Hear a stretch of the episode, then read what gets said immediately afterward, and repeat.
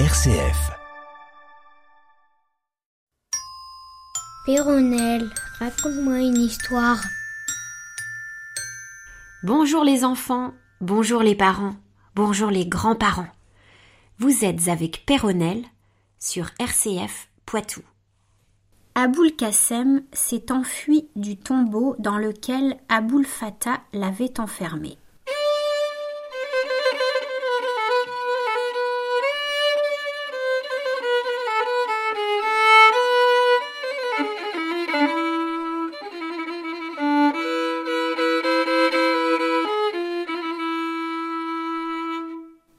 Quatorzième jour. Aboul Fatah, de son côté, au désespoir de n'avoir plus en sa puissance la victime de son avarice et de sa cruauté, dit au roi son maître. Plût au ciel que je lui eusse hier ôté la vie, il ne nous causerait pas tant d'inquiétude. Il ne faut pas toutefois, ajouta-t-il, nous désespérer encore. S'il a pris la fuite, comme il n'en faut pas douter, il ne saurait être loin d'ici. Allons avec tous les soldats de la garde, parcourons tous les environs de la ville, j'espère que nous le retrouverons. Le roi se détermina sans peine à une recherche si importante, il assembla tous ses soldats et les partageant en deux corps, il en donna un à son vizir, il se mit à la tête de l'autre, et ses troupes se répandirent de toutes parts dans la campagne. Pendant qu'on cherchait Aboul Kassem dans tous les villages, dans les bois et dans les montagnes, le vizir Giafar, qui s'était mis en chemin, rencontra sur la route le courrier qui lui dit Seigneur, il est inutile que vous alliez jusqu'à Basra, si Aboul Kassem est la seule cause de votre voyage, car ce jeune homme est mort. Ses obsèques se firent ces jours passés. Mes yeux en ont été les tristes témoins. Giafar, qui se faisait un plaisir de voir le nouveau roi et de lui présenter lui-même ses patentes, fut très affligé de sa mort. Il en répandit des larmes, et ne croyant pas devoir continuer son voyage, il retourna sur ses pas. Dès qu'il fut arrivé à Bagdad, il se rendit au palais avec le courrier. La tristesse qui paraissait sur leur visage fit comprendre par avance à l'empereur qu'ils avaient quelque malheur à lui annoncer. Oh. Giafar. s'écria le prince. Vous voilà bientôt de retour. Que venez-vous m'apprendre? Commandeur des croyants, lui répondit le vizir, vous ne vous attendez pas sans doute à la triste nouvelle que je vais vous dire. Aboul Kassem n'est plus. Depuis votre départ de Basra, ce jeune homme a perdu la vie. Haroun al-Rashid n'eut pas plus tôt ouï ces paroles qu'il se jeta de son trône en bas. Il demeura quelques moments étendu par terre sans donner aucun signe de vie. On se hâta de le secourir et quand on l'eut fait revenir de son évanouissement, il chercha des yeux le courrier qui revenait de Bassra. Et l'ayant aperçu, il lui demanda sa dépêche. Le courrier la lui présenta. Le prince la lut avec beaucoup d'attention. Il s'enferma ensuite dans son cabinet avec Giafar. Il lui montra la lettre du roi de Bassra. Après l'avoir relue plusieurs fois, le calife dit Cela ne me paraît pas naturel. Le roi de Bassra et son vizir me sont suspects. Au lieu d'exécuter mes ordres, ils auront fait mourir Aboul Kassem. Seigneur, dit à son tour Giafar, le même soupçon me vient dans l'esprit, et je serai d'avis qu'on les fit arrêter l'un et l'autre. C'est à quoi je me détermine dès ce moment, reprit Aroun. Prends dix mille chevaux de ma garde, marche à Bassra, saisis-toi des deux coupables, et me les amène ici. Je veux venger la mort du plus généreux de tous les hommes. Giafar obéit, il choisit dix mille chevaux et se mit en marche avec eux.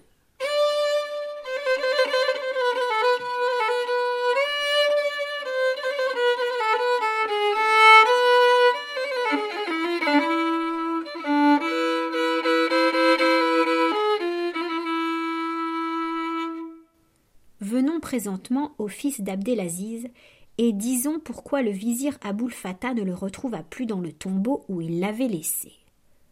Ce jeune homme, après avoir été longtemps évanoui, commençait à reprendre ses esprits lorsqu'il se sentit saisi par des bras vigoureux qui le tirèrent du cercueil et le posèrent à terre.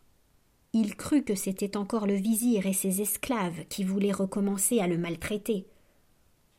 Bourreau, dit-il, donnez-moi la mort si vous êtes capable de pitié, épargnez-moi des douleurs qui vous seront inutiles, puisque je vous déclare encore que vos tourments ne m'arracheront jamais mon secret.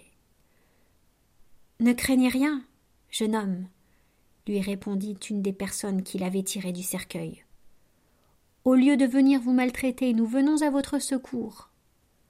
À ces paroles, Aboul Kassem ouvrit les yeux, les jeta sur ses libérateurs et reconnut parmi eux la jeune dame à qui il avait montré son trésor.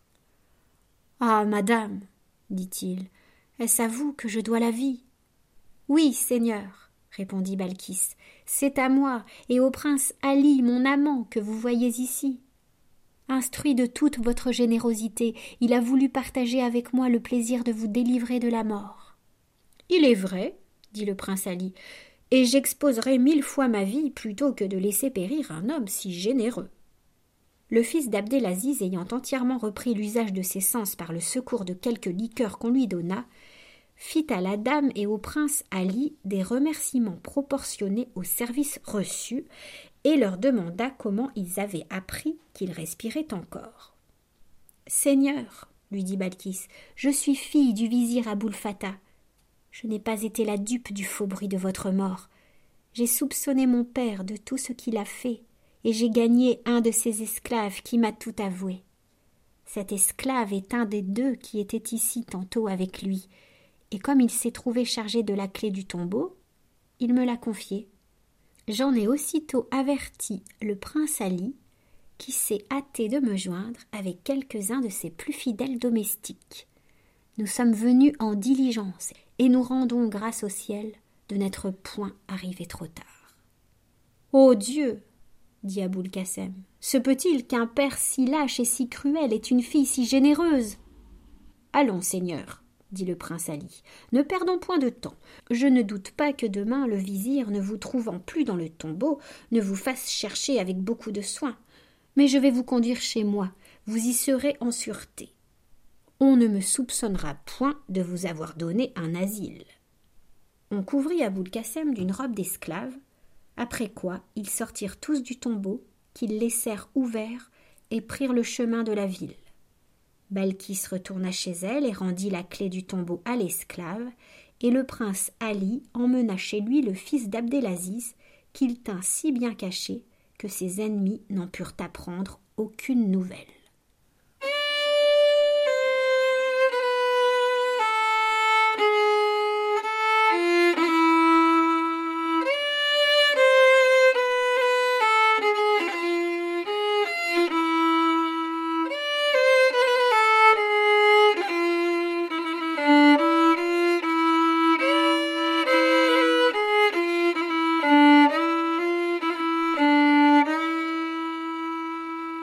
Jour.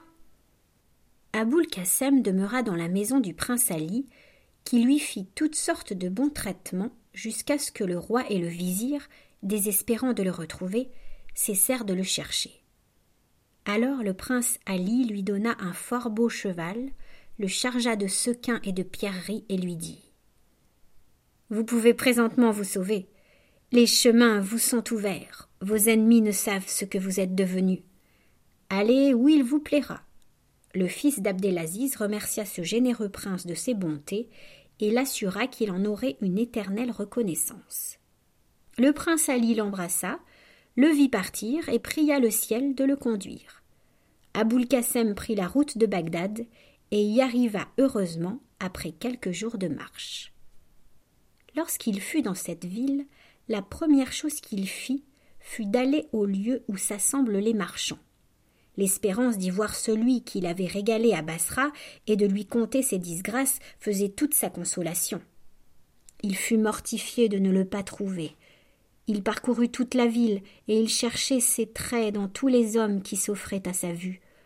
Se sentant fatigué, il s'arrêta devant le palais du calife.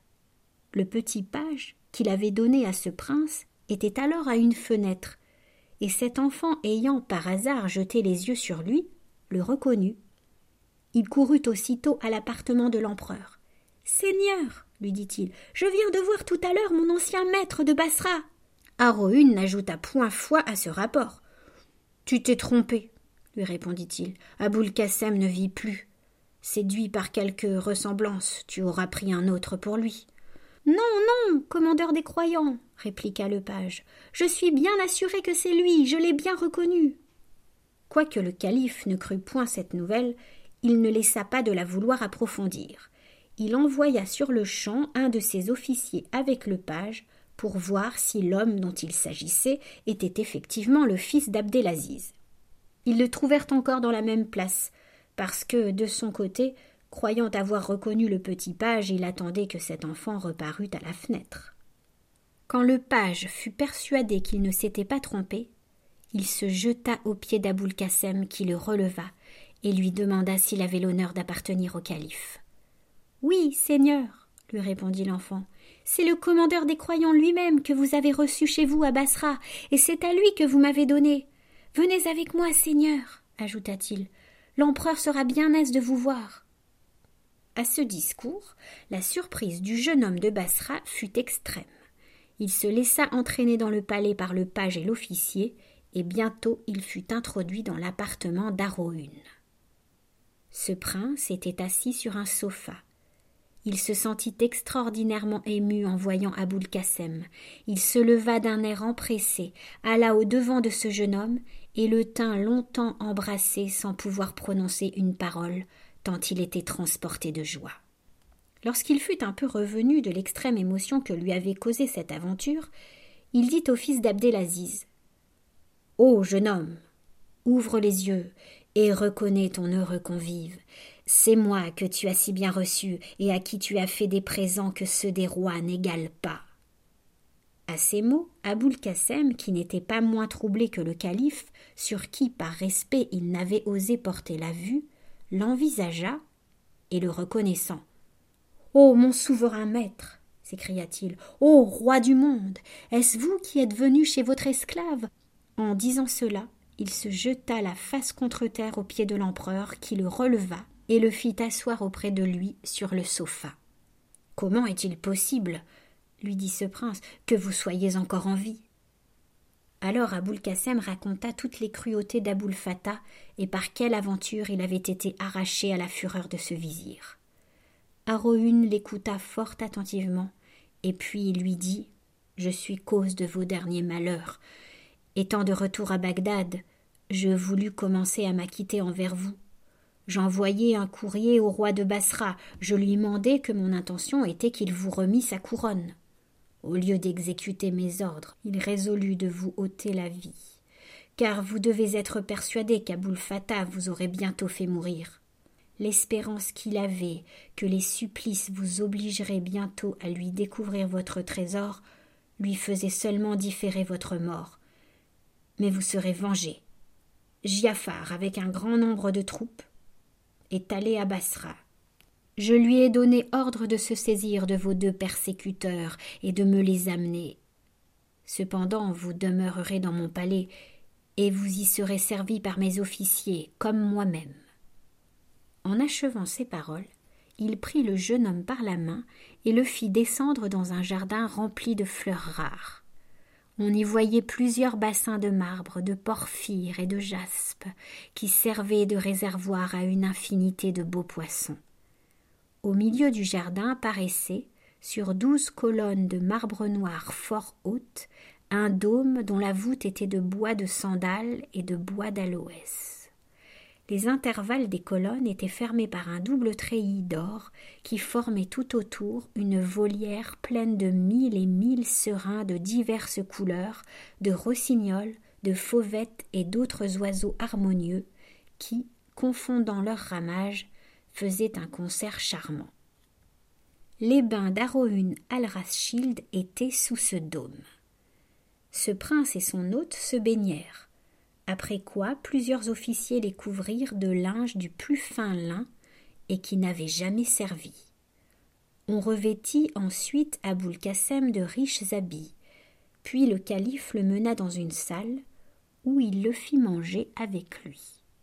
On leur apporta des potages de jus de mouton et des blancs mangés. On leur servit des grenades d'Amlas et de Ziri, des pommes d'Exalte, des raisins de Méla et de Sévise, et des poires d'Ispahan. Après qu'ils eurent mangé de ces potages et de ces fruits, et bu d'un vin délicieux, l'empereur conduisit Aboulkassem à l'appartement de Zobéide. Cette princesse paraissait sur un trône d'or au milieu de toutes ses esclaves qui étaient debout et partagées en deux files. Les unes avaient des tambours de basque, les autres des flûtes douces, et les autres des harpes. Elles ne faisaient point alors entendre leurs instruments. Elles écoutaient toutes avec attention une fille plus belle que les autres, qui chantait une chanson dont le sens était qu'il ne faut aimer une fois, mais qu'il faut aimer toute sa vie. Et pendant qu'elle chantait, la demoiselle qu'Aboul Kassem avait donnée au calife jouait de son luth de bois d'aloès, d'ivoire, de bois de sandal et d'ébène. D'abord que Zobéide aperçut l'empereur et le fils d'Abdelaziz, elle descendit de son trône pour les recevoir. Madame, lui dit Aroun, vous voulez bien que je vous présente mon hôte de Bassra Le jeune homme se prosterna aussitôt devant cette princesse, la face contre terre. Mais tandis qu'il était dans cet état, on entendit tout à coup du bruit parmi les esclaves. Celle qui venait de chanter, ayant jeté les yeux sur Aboul Kassem, fit un grand cri et s'évanouit.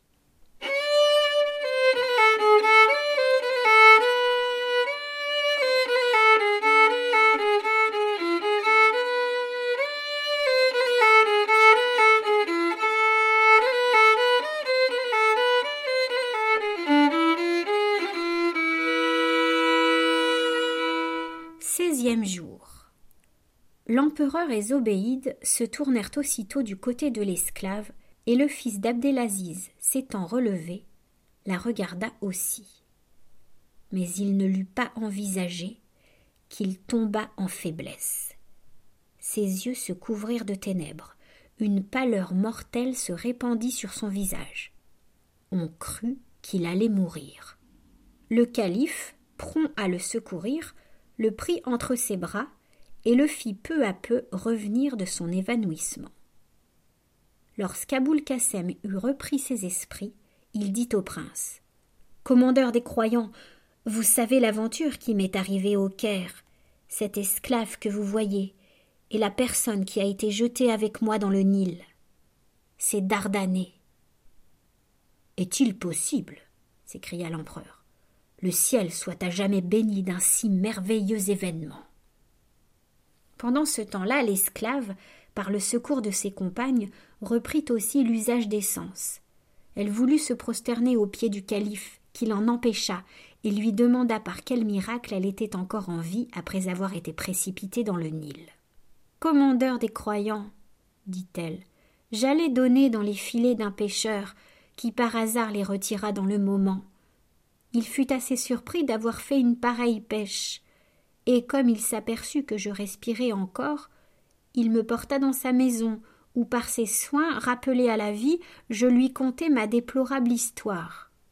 Il en parut effrayé, il eut peur que le sultan d'Égypte n'apprît qu'il m'avait sauvé. Ainsi, craignant de perdre la vie pour avoir conservé la mienne, il se hâta de me vendre à un marchand d'esclaves qui partait pour Bagdad. Ce marchand m'amena dans cette ville et me présenta peu de temps après à la princesse Zobéide, qui m'acheta. Tandis que l'esclave parlait, le calife la considérait attentivement, et la trouvant d'une beauté charmante, Aboul Kassem, s'écria-t-il dès qu'elle eut cessé de parler, je ne suis plus surpris que vous ayez toujours conservé le souvenir d'une si belle personne. Je rends grâce au ciel de l'avoir conduite ici pour me donner de quoi m'acquitter envers vous. Dardanée n'est plus esclave, elle est libre. Je crois, madame, ajouta-t-il en se tournant vers Zobéide, que vous ne vous opposerez point à sa liberté. Non, seigneur, répondit la princesse. J'y souscris avec joie, et je souhaite que ces deux amants goûtent les douceurs d'une longue et parfaite union après les malheurs qui les ont séparés. Ce n'est pas tout, reprit Aroun. Je veux que leur mariage se consomme dans mon palais, et qu'on fasse pendant trois jours des réjouissances publiques dans Bagdad, je ne saurais traiter trop honorablement mon hôte de Bassra. Ah. Seigneur, dit Aboul Kassem, en se jetant aux pieds de l'empereur, si vous êtes au-dessus des autres hommes par votre rang, vous l'êtes encore plus par votre générosité. Permettez que je vous découvre mon trésor et que je vous en abandonne dès à présent la possession. Non, repartit le calife, jouissez tranquillement de votre trésor. Je renonce même au droit que j'ai dessus, et puissiez-vous vivre assez longtemps pour l'épuiser. Zobéide pria le fils d'Abdelaziz et d'Ardané de lui conter leurs aventures et elle les fit écrire en lettres d'or. Après cela, l'empereur ordonna les apprêts de son mariage, qui se fit avec beaucoup de pompe. Les réjouissances publiques qui le suivirent duraient encore lorsqu'on vit revenir le vizir Giafar avec les troupes qui tenaient Aboul Fatah bien liées. Pour le roi de Bassra, il s'était laissé mourir de chagrin de n'avoir pu retrouver Aboul Kassem. Sitôt que Giafar eut rendu compte de sa commission à son maître, on dressa devant le palais un échafaud, et l'on y fit monter le méchant Aboul Fatah.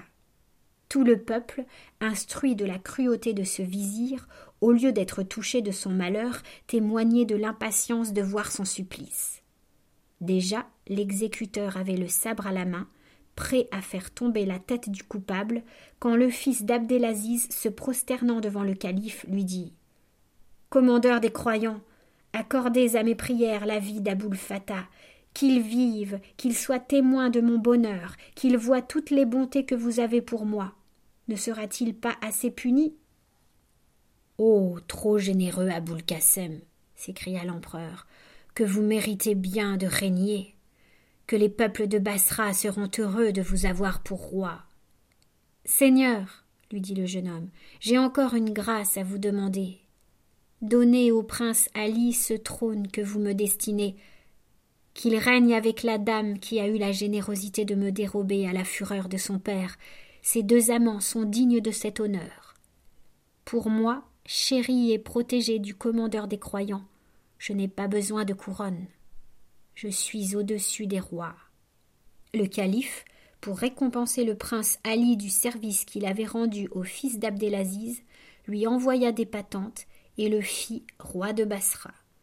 Mais trouvant Aboul Fatah trop coupable pour lui accorder la liberté avec la vie, il ordonna que ce vizir serait enfermé dans une tour obscure pour le reste de ses jours. Quand le peuple de Bagdad sut que c'était l'offensé lui-même qui avait demandé la vie de l'offenseur, on donna mille louanges au jeune Aboul Kassem, qui partit peu de temps après pour Bassra avec sa chère Dardanée tous deux escortés par des troupes de la garde du calife et suivis d'un très grand nombre d'officiers.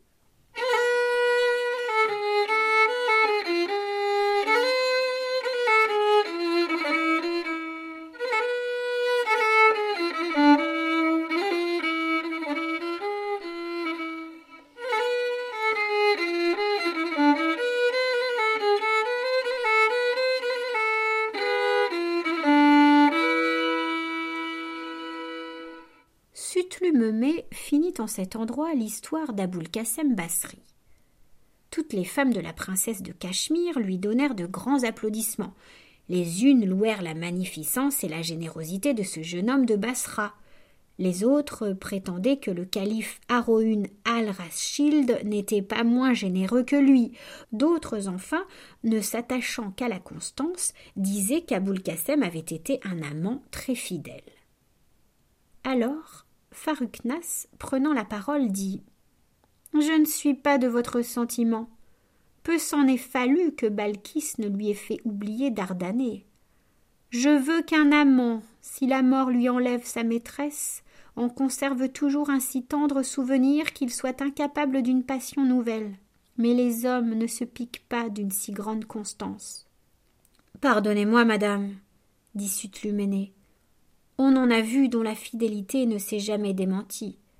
Vous en serez persuadé si vous voulez entendre l'histoire du roi Rusfanstad et de la princesse Scheheristani. Voyons, répliqua Faruknas, je vous permets de nous la raconter. Aussitôt, la nourrice la commença de cette sorte.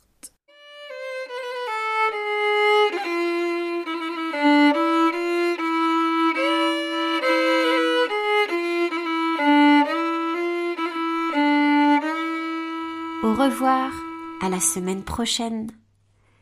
Merci à Éric Godalier qui a assuré l'enregistrement et le montage de cette émission, que vous pouvez retrouver sur le site de rcf.fr.